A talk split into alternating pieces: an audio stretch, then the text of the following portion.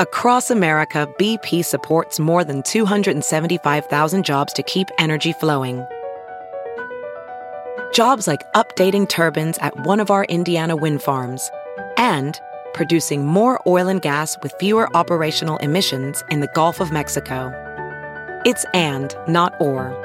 See what doing both means for energy nationwide at bp.com slash investing in America.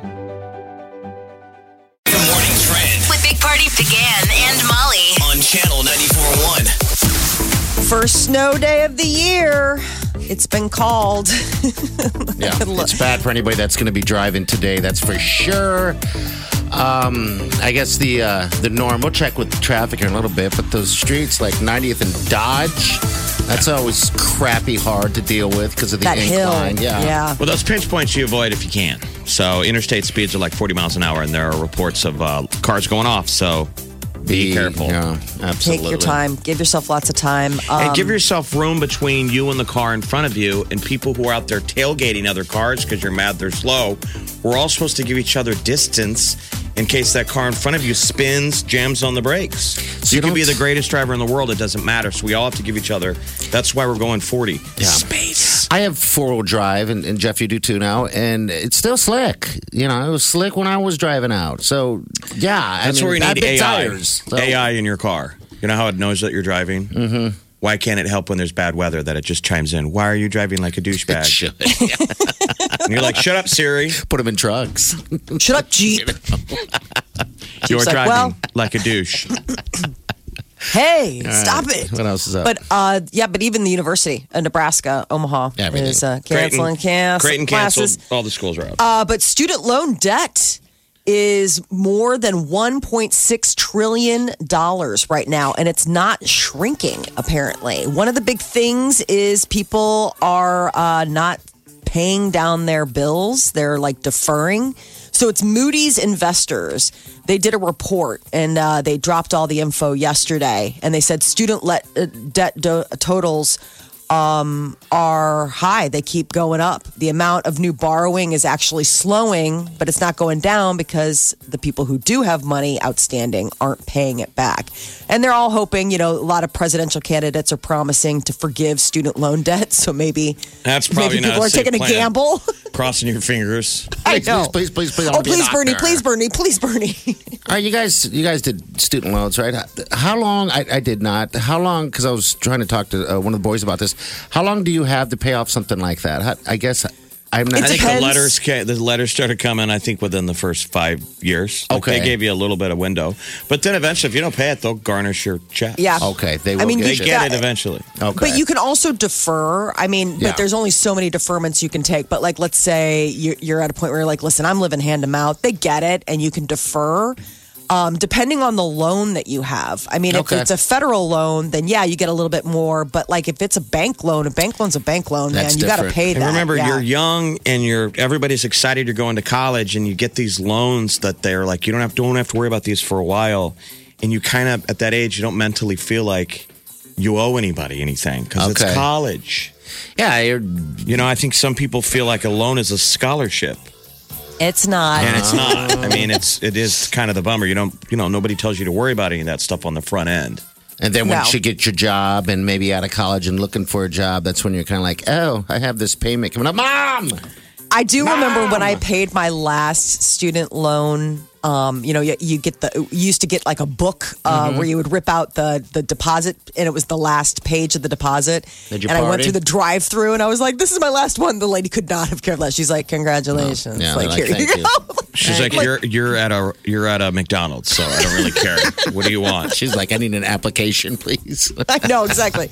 Are you accepting applications? And by the way, I just paid off student loans. Yay! okay.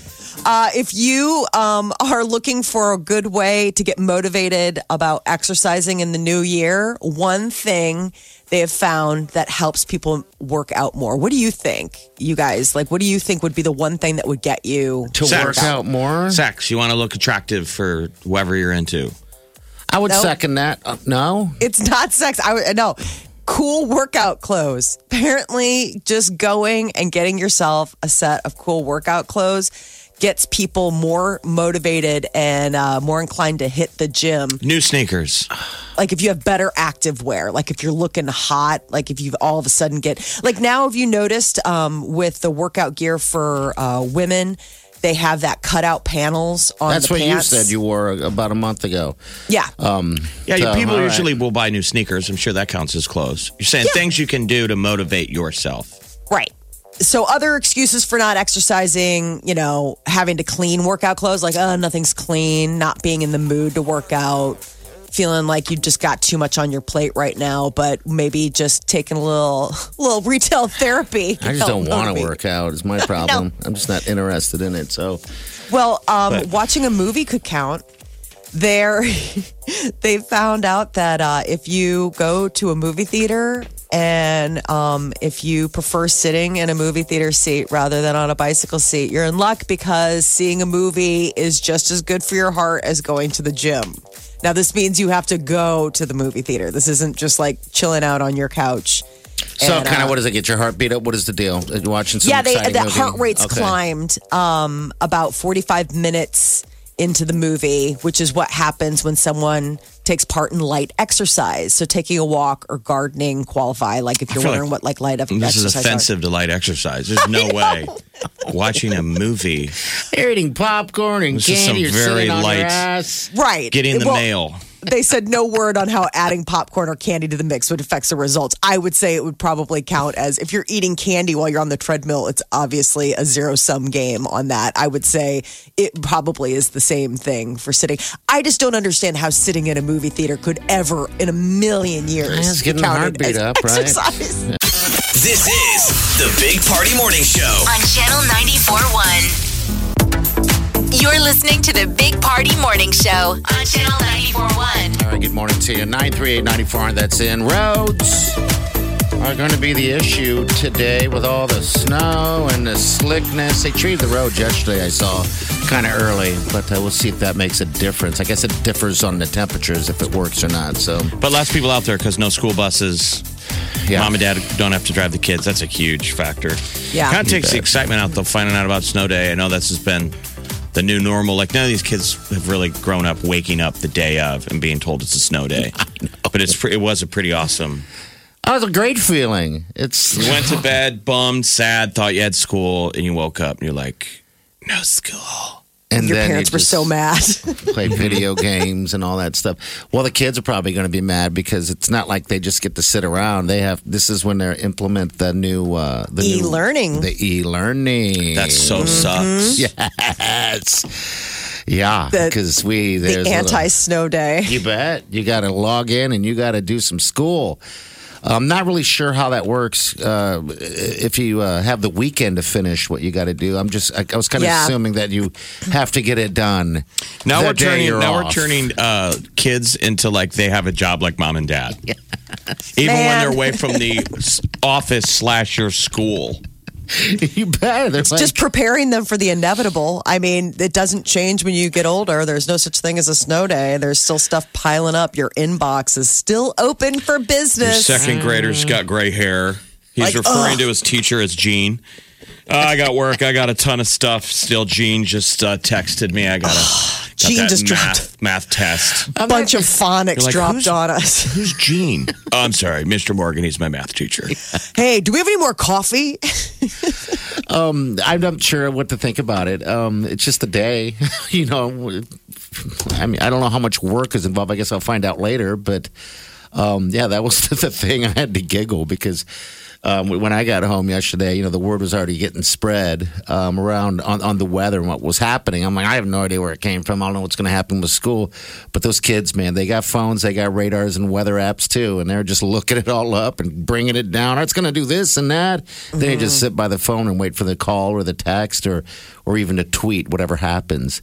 Um, but yeah, get up and log in and and start doing your thing. Let's hear Mr. Hazing. Okay. All right. This is Mr. Hazing. He's the Missouri the Valley Mis- Superintendent. Missouri Yeah. Valley Community School Superintendent. He's the guy that's gone every. year. He does this. Remember, he has to come up with lyrics and record this the night of. The night up. All right. Here he is right here.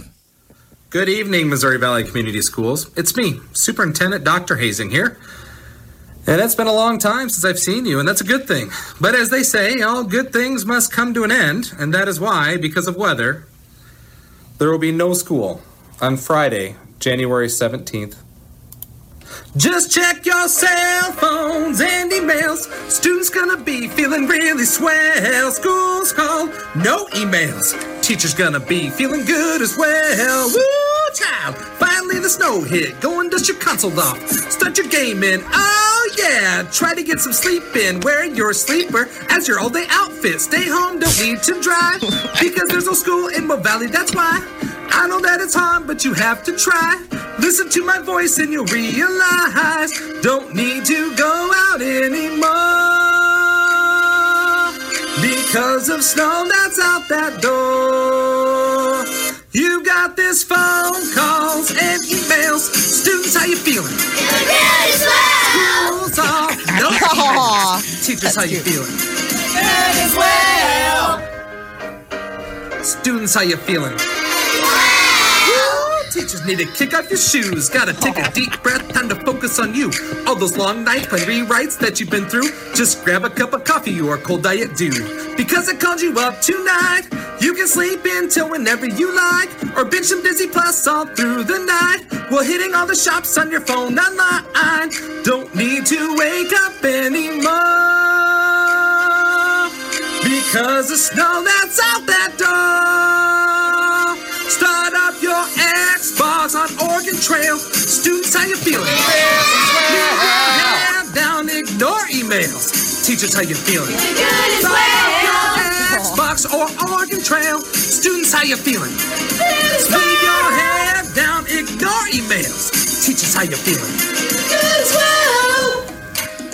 All right. He's he's turned his school into the school from Glee. I know. It's awesome the video because you see all the kids on camera flipping back and, Snow that's Yeah. and singing. So Mr. Uh, he's doctor now. Doctor. Doctor. Don't just think that he's in there recording songs. He went and got his doctorate. Now he's Dr. Brent Hazing. He's the doc. Hustle. If if you were on America's Got Talent, I'm giving you the golden buzzer. we're sending you to Los Angeles to be the Oh Oh LA Los Angeles Community School superintendent. Uh, What? We the didn't honor. Even have a, a competition between them all. I mean, that is definitely stepping it up Oh, from he last year. slays Are you all kidding me? the other school suckers Oh, who think wow. they're. Did you notice his stuff is so good? People, other computers, uh, wannabe DJs in Omaha backed off. oh boy, 'cause they can't compete. the super, the singing super, the doc. The Big Party Morning Show. Time to spill the tea. Powered by Bic Razors, uh, Jonas Brothers dropped a whole new song and a new video accompaniment. It's called What a Man Gotta Do. It's really good. Is it really? The video is really fun too. It's got all their wives in it again, and it's different send ups of different movies. So you got Nick and Priyanka doing risky business, and then you've got Sophie Okay. and Nick, uh, I mean, um, and Joe doing uh, Grease. Well, it's here, really let's, cute. Let's see the song. What a man gotta do to be totally locked up by you. What a man gotta say, what a man gotta pray to be your last good night and your first good day.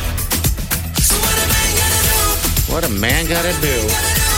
gotta do. I love it. I don't. Um, It's very fresh. It's, it's, it's It's the anti yummy. it's the anti Eminem. Got Eminem all day long. All right. Also, new Eminem dropped. All right. Can we play? Can we start it? Uh, here we Music go. to be murdered by is the album. Okay. I'ma need something stronger. If I pop any caps, it better be off of vodka. Round after round after round, I'm getting loaded. That's a lot of shots, huh? I don't wanna be alone in the darkness. I don't wanna be alone in the darkness. I don't wanna be alone in the darkness anymore.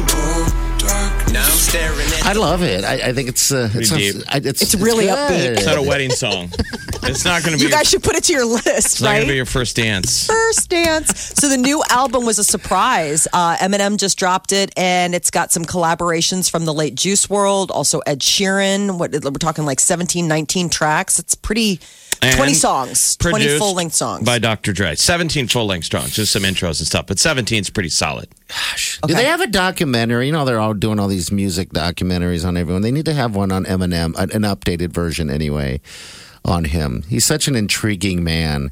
He really stays out of the the the, um, the limelight. They just pop stuff. Well, Oh, we out. hadn't heard from him in a while, and the last time I think last year, remember he he did a like an ad lib rap in a parking lot about Trump. That's right. Remember? I do remember. Yeah. Um, all right. So new stuff. He was yelling at him. All right. What else is this is up? So uh, there's going to be a new streaming service in the spring. No. NBC is the latest to say we are getting in on this game. It's called Peacock. Oh goody! I know. We're all, none of us are going to be able to make car payments because we're all going to have so many streaming payments. There'll be homeless people on the side of the road with a sign, "Please help." Got to make my Hulu payments. I mean, I can't miss my shows. Are they eventually? I mean, are they just all eventually going to just get rid of regular TV and just just No, we're I just think going to be a just world cashing- of apps? I mean, this is ridiculous. Isn't it? cashing in on extra content. So it's the idea is is that if you're an Xfinity, like a Comcast Xfinity subscriber, you will see it on April 15th. Otherwise, you have to wait till July. But MacGruber is going to be one of their big SNL? ones. MacGruber. Yes. So it's going to have, you know, Jorma and Will Forte, all those guys coming back, I guess, to, to As do a, as the a regular MacGruber. as a regular series. Yeah.